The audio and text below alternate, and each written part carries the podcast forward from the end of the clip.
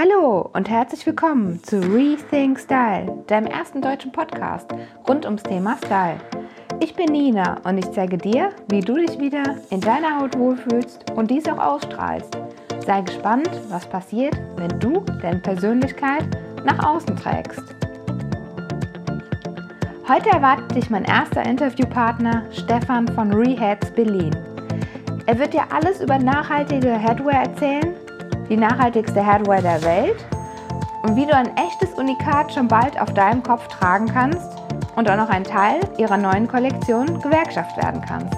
Also, hallo und herzlich willkommen, Stefan. Schön, dass du mein Podcast bist. Ähm, ja, wir haben uns ja auf der Neonyt in Berlin kennengelernt und ähm, ich fand euer Unternehmen so spannend und ähm, habe gedacht, das ist genau das Richtige für meine Hörer und ähm, freue mich jetzt sehr, dass du dir die Zeit genommen hast, um mir ein paar äh, Fragen zu beantworten und den Hörern einfach mal zu erzählen, wer ist Reheads aus Berlin, was macht ihr und wo kommt ihr eigentlich her?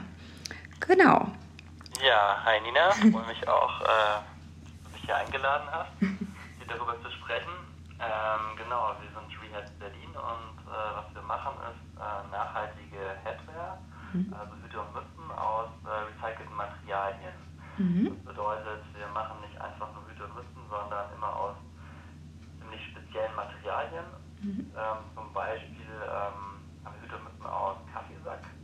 Mhm. Das bedeutet, wir nehmen Kaffeesäcke von äh, Röstereien hier in Deutschland. Also der Kaffee kommt ja roh quasi in Europa an, aus Südamerika zum Beispiel, mhm. wird in so Jutesäcken transportiert. Die haben ganz äh, bunte Aufdrucke oftmals und sehen so schön nach großer, weiter Welt aus. Und mhm Zeit nach dieser einzigen Reise eigentlich noch quasi neuwertig, werden hier aber nicht weiter verwendet. Und mhm. wir retten die dann quasi ah. ähm, und machen das aus Mützen. Genau, so mit, mit, diesem Produkt haben wir quasi angefangen. Mhm. Wir haben jetzt eine ganze Bandbreite an verschiedenen Mützen, also wirklich von klassischen Hutformen wie dem Hornpipe, Layerhut bis zu ähm, eben so moderneren Five-Panel-Caps und Base-Caps und Sailor-Caps und so weiter und so fort. Mhm. Und genau, das ist also unser äh, Steckenpferd. Wir müssen aus recycelten Materialien herzustellen. Das gibt es nämlich so gesehen noch nicht in der mhm. ähm, Headwear-Branche mhm. sozusagen. Alles äh, noch nicht ganz so nachhaltig, wie vielleicht inzwischen langsam schon so entwickelt in Deutschland. Dass es ja. eine ähm, Sustainable Fashion-Szene gibt. Da sind wir quasi sozusagen die Ersten. Und wie seid ihr da genau drauf gekommen? Ähm, habt ihr euch schon vorher mal mit Hüten beschäftigt oder mit nachhaltiger Mode oder wie genau kam das? Wie habt ihr das entdeckt? Genau, also eigentlich ähm, haben wir uns immer mit Upcycling beschäftigt. Mhm. Wir hatten tatsächlich auch ähm, schon vor ähm, vielen, vielen Jahren ähm, den ersten Upcycling-Online-Shop gegründet in Deutschland. Mhm. Haben also angefangen, wirklich uns mit, also schon immer gerne selber gebaut und gewerkelt und dann cool. festgestellt, dass viele Reisen in der Welt, dass da ganz schön viele verrückte Produkte draußen gibt, so dass man zum Beispiel einen Gürtel aus Fahrradreifen machen kann oder ähm, also lauter Dinge, die irgendwie besonders sind und ja. eigentlich viel besser aussehen, als wenn man sich das irgendwie neu bei Ikea kauft mhm. und obendrauf auch noch nachhaltig ist. Und dann sind wir hier in Berlin eben mit einem befreundeten Hutmacher äh, draufgekommen, mhm. dass man ja eben auch Hüte und Mützen aus solchen Materialien herstellen kann. Mhm. Und seit 2015 machen wir wirklich ähm, mit unserem eigenen Label quasi, da betreiben wir das halt richtig äh, professionell, dass wir mhm. Mützen machen, sind allerdings jetzt selber gar keine Mutmacher, ja. sondern haben uns, sind da auch, haben uns da auch so ein bisschen äh, reingeschlichen quasi in, mhm. in, das Metier und ähm, arbeiten eben mit unserem Produktionspartner da sehr, sehr eng zusammen. Ja. Also wir ähm, produzieren in Polen, wir haben da eine Hutmacherei gefunden, die schon in der dritten Generation quasi Hutmacher sind. Ja. Und die dann auch so offen waren, für unsere relativ ungewöhnlichen Produkte das auszuprobieren. Ja.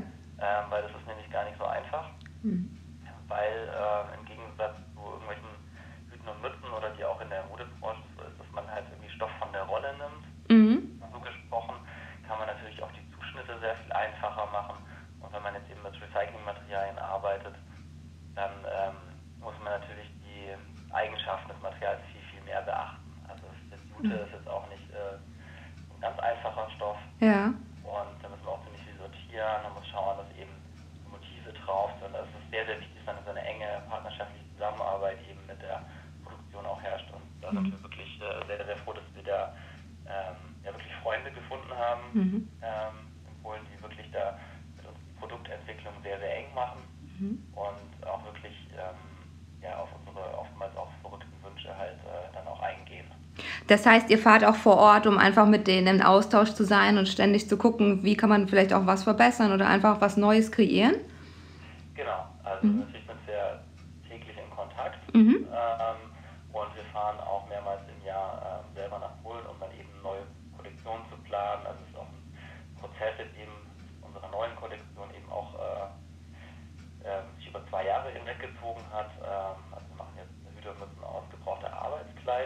Ja.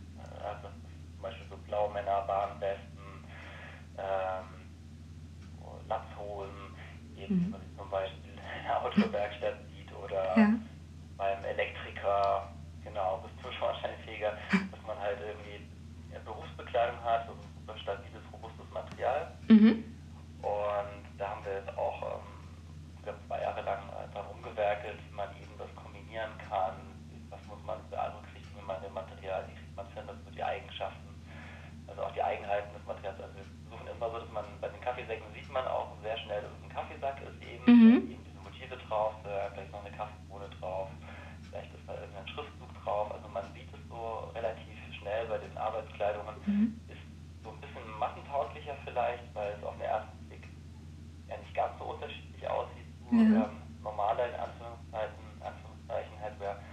Aber wir versuchen halt eben so Nähte und kleine Taschen und kleine Knöpfe oder Clips zu erhalten, mhm. man dann oftmals halt auch sieht, okay, das Material hatte einen Vorlieb. Mhm. Also das ist irgendwas Besonderes.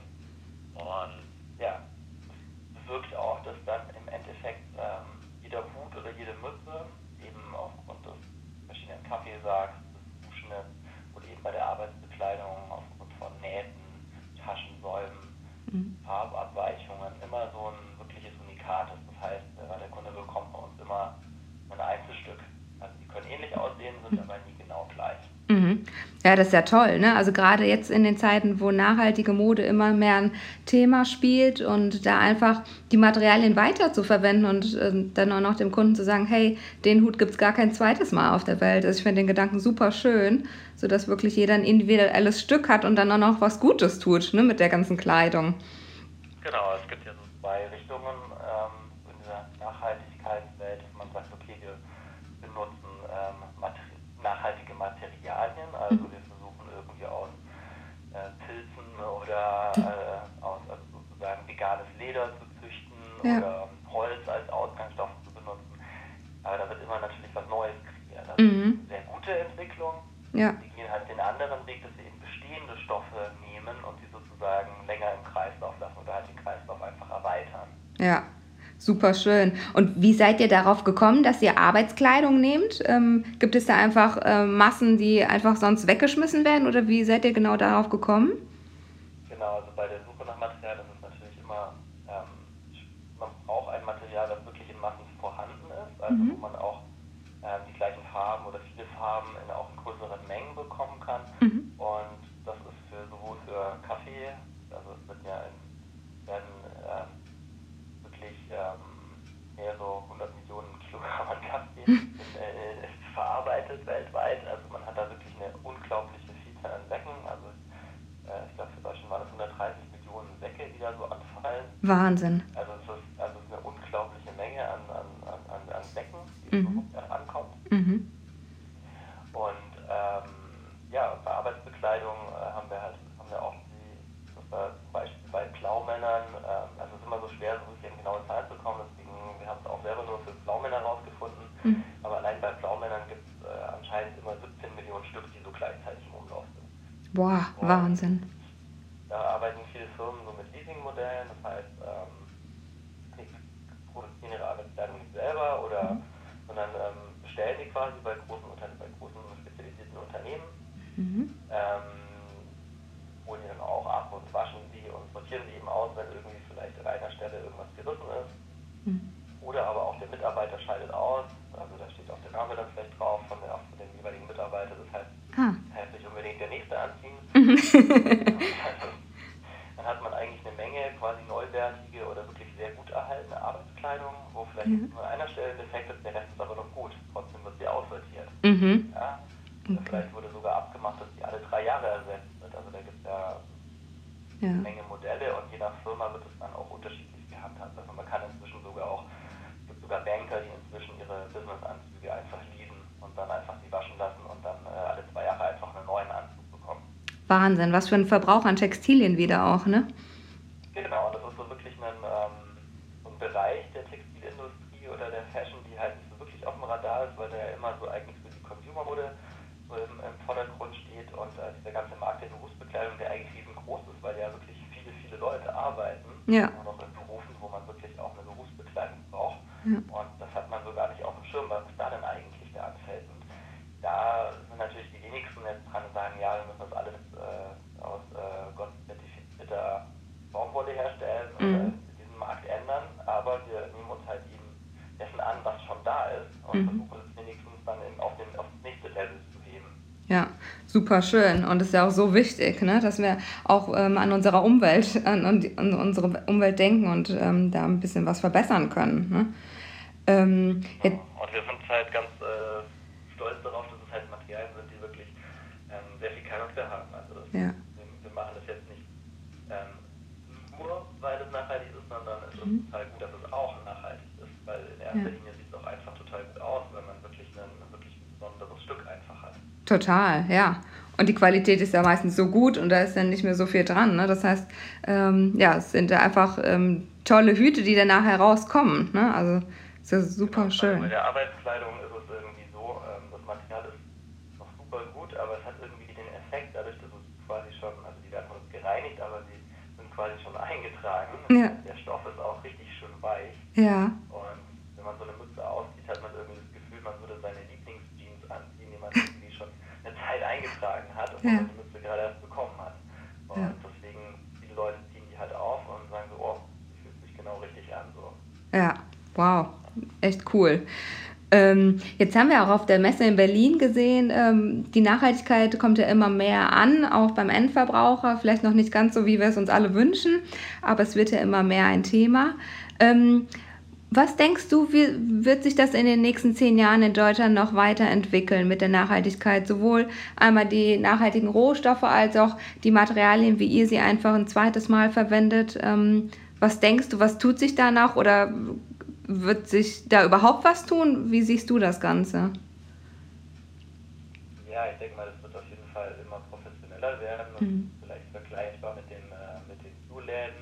Mhm. Da ist natürlich die erste Welle gekommen, wo das Fachgeschäfte waren und wirklich lokal verankerte kleine Geschäfte, die wirklich Pionierarbeit geleistet haben. Ja. Und da gibt es jetzt halt auch ganz viele kleine Labels, die so aufpoppen.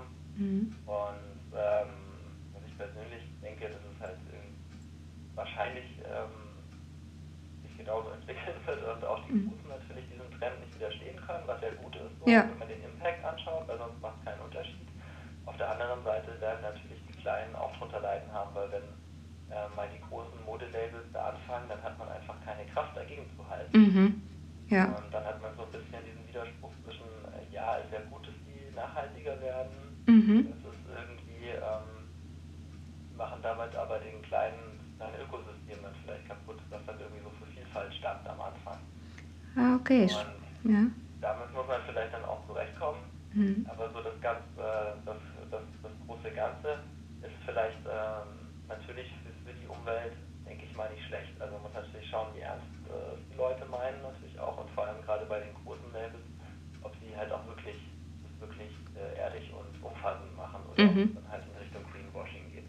Okay. Von den Materialien her, ähm, ja, wird sich das, denke ich, denke ich eher, dass wir uns eher in der Nische bewegen, weil es generell natürlich total gut ist, wenn Mhm. Materialien an sich nachhaltiger werden. Ja.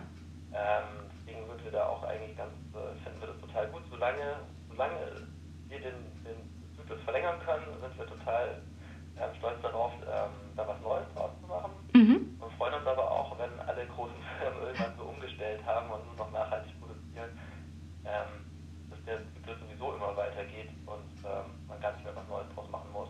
Ja, absolut. Und um jetzt auch einfach ähm, am Anfang dem Konsument überhaupt zu zeigen, was gibt es überhaupt und was ist Nachhaltigkeit, ne? Weil, wie du gesagt hast, manche machen vielleicht auch nur Greenwashing und ähm, einfach zu gucken, was ist wirklich nachhaltig und wie kann ich mein, das in meinen Alltag integrieren und vielleicht auch verbessern. Ne? Genau, also was uns halt auch am Herzen liegt, ist, äh, damit ein Zeichen zu setzen. Also die Ja. Leute können, also eigentlich lassen wir den können, das tragen, weil sie es einfach cool finden und eigentlich vielleicht mit Nachhaltigkeit nicht so viel am Hut haben. Ja. Ähm, aber vielleicht dann mal kurz drüber nachdenken auch, wenn man ihnen die Geschichte erzählt oder wenn sie selber die Geschichte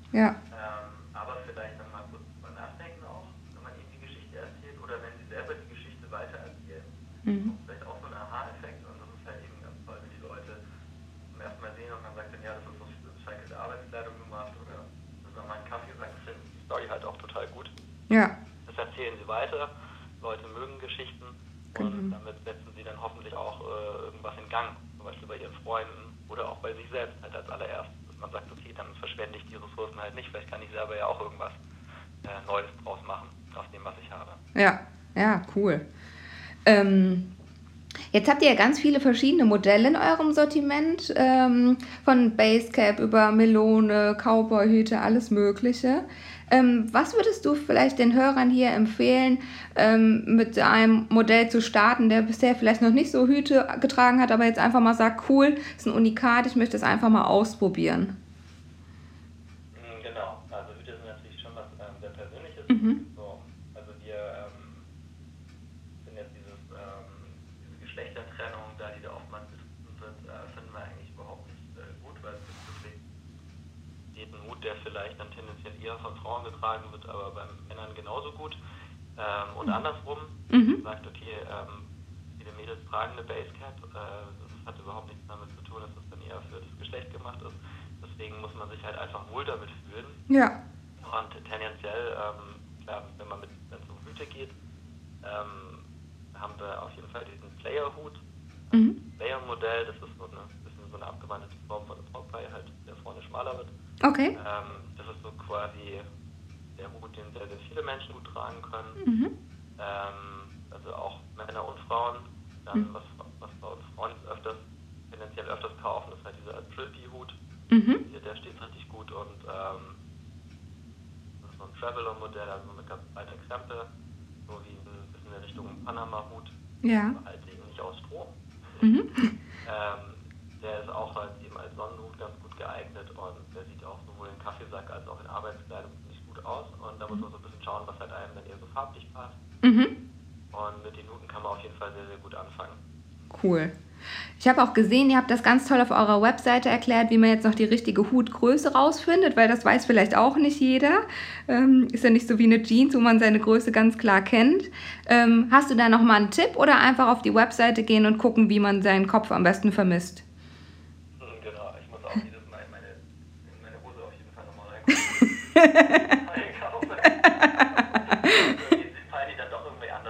Ja. Aber bei Hüten das Problem zum Glück nicht, dass die manchmal irgendwie breiter oder enger geschnitten sind, sondern Mhm. äh, bei Hüten wird so Zentimeter ähm, genau gemessen. Ah, Das heißt, man hat sozusagen der Kopfumfang an der Stirn gemessen, in Zentimetern ist dann auch die Hutgröße. okay. Und da kann man zum Beispiel dann wirklich mit einem Maßband einmal rumgehen und hat dann eben die Zentimeteranzahl und dann lieber vielleicht ein kleines bisschen aufrunden. Mhm. Sollte nicht zu eng sitzen, aber auch nicht, äh, aber eben auch nicht zu weit. Also muss man ein bisschen gucken, Ja. an der Zentimetergröße dann dran ist. Seite 2 kann man bei uns aber auch immer umtauschen. Mhm. Oder wenn man eben kein Maßband zur Hand hat, kann man auch ähm, einen Faden nehmen Mhm.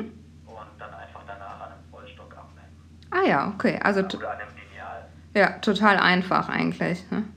Genau, und bei den Mützen gibt es meistens eben zwei, zwei Basisgrößen und die sind alle Größen verstellbar. Und, äh, genau. Ah, okay. Einmal von der 57 aus und einmal von der 59 aus und dann deckt es quasi die größeren Größen ab und die kleineren Größen. Ja, super. Einfacher. Aber ein Hut muss eben auch richtig passen, deswegen ist das alles genau Hutmacherqualität, einfach wirklich Zentimeter genau. Mhm. Okay, verstehe. Und ähm, jetzt hast du gesagt, man kann es auch bei euch umtauschen. Wo könnte man die Hüte bei euch kaufen? Habt ihr einen eigenen Laden oder verkauft ihr online ausschließlich? Wie ist das? Genau, wir haben jetzt unter ähm, re-head.com eben einen eigenen Online-Shop, Mhm. wo man wirklich die größte Auswahl hat. Und ähm, uns gibt es auch noch an ein paar anderen Stellen im Mhm. findet man dann auch raus. Oder wir haben auch ähm, ein paar Hutläden in ganz Deutschland, da kann man auch auf unserer Webseite nachschauen, da gibt es einen Storefinder. Wenn man die Dinger dann doch lieber ähm, vor Ort ausprobieren möchte, dann schaut man da, ob da irgendwie ein Hutladen in der Nähe ist. Ja. Also wir haben schon relativ viele Hutläden in Deutschland, die uns auch führen. Mhm. Die haben natürlich nicht immer alles da, weil unsere Kollektion jetzt doch relativ breit ist und man doch ganz schön viele Größen braucht und es ist halt nicht immer so ganz einfach. Klar. Mhm. Okay. Und ähm, wie wird das jetzt mit Rehats weitergehen? Also was ist eure Mission? Was ähm, habt ihr zu, äh, in Zukunft vor? Ich habe ähm, ja von euch erfahren, ihr habt eine neue Kollektion entworfen, die Gewerkschaft heißt. Kannst du auch gerne mal was darüber erzählen, was einfach so in nächster Zeit ansteht? Genau, also im Moment äh, sind wir dabei, Gewerkschaft ähm, herauszubringen. Das heißt, es läuft gerade ein Crowdfunding auf Mhm.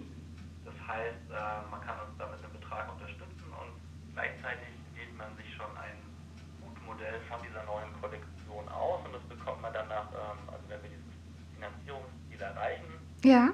Ähm, dann äh, wird auch erst quasi das Geld eingezogen bei den Unterstützern und dann finanzieren wir damit die erste Produktion und als Gegenleistung bekommt man dann ähm, das Modell, das man sich aufnimmt. Also da gibt es dann zehn verschiedene Modelle, so von äh, eben vom Playerwood über eine Base, über Basecaps bis zu Kindermützen. Mhm. Schon äh, süß geworden, ist auch ein tolles Geschenk. Schön. Für zwei bis fünfjährige haben wir dann so Ballonmützen und Cool. Ja. Kann man sich gerne mal anschauen. Ähm, da gibt es auf Kickstarter eben auch ein Video zu uns, also wie das produziert wird, mhm. wird und welche verschiedenen Modelle es gibt. Und da freuen wir uns natürlich, wenn wir da unterstützt werden, dass wir die auch produzieren können.